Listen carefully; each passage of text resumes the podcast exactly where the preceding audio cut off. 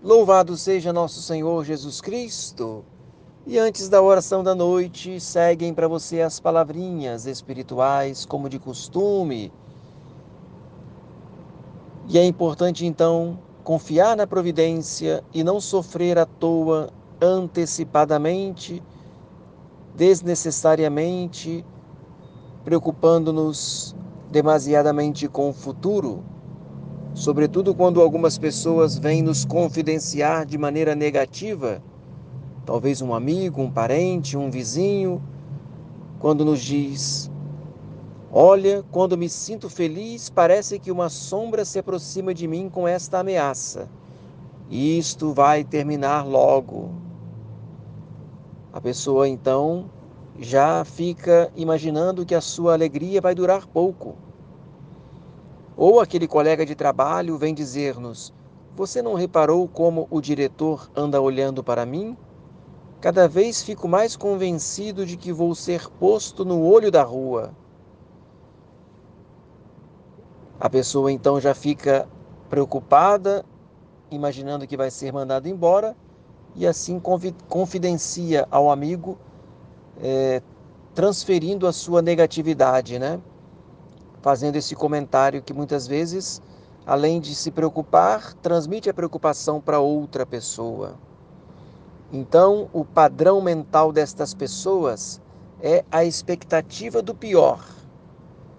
Acrescentaram às sublimes bem-aventuranças evangélicas uma inventada pelo seu pessimismo.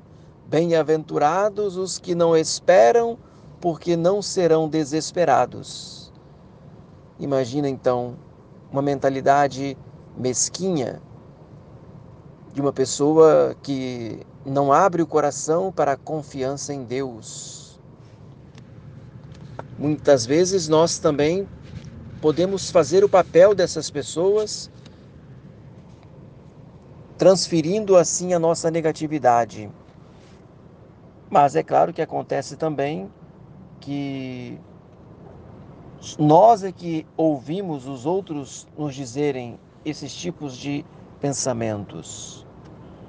Não podemos imaginar os estragos que esta ótica pessimista provoca na personalidade.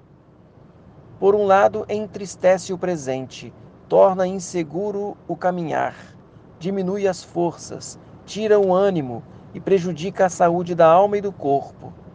Por outro lado, e este é um aspecto relevante, as apreensões do presente barram a feliz realização do futuro. Como dizia um autor, o temor cria aquilo que se teme. Podemos dizer que a expectativa do fracasso já é um fracasso. É que o pessimismo, o temor de ser mal sucedido, provoca uma natural inibição da nossa capacidade torna-nos apoquentados, quer dizer, torna-nos mesquinhos, tímidos, covardes, bloqueia, por assim dizer, todas as nossas potencialidades de vitória, embota a visão e impede que enxerguemos todos os elementos necessários à realização do empreendimento. E é isto o que provoca o fracasso.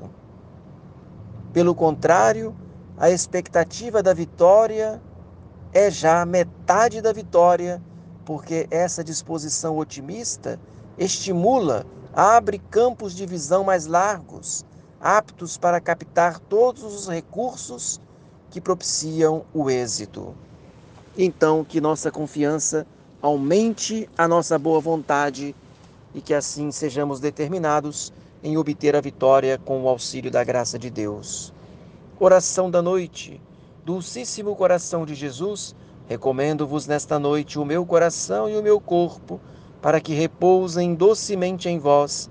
Fazei que as palpitações do meu coração sejam outros tantos louvores que ofereçais por mim à Santíssima Trindade.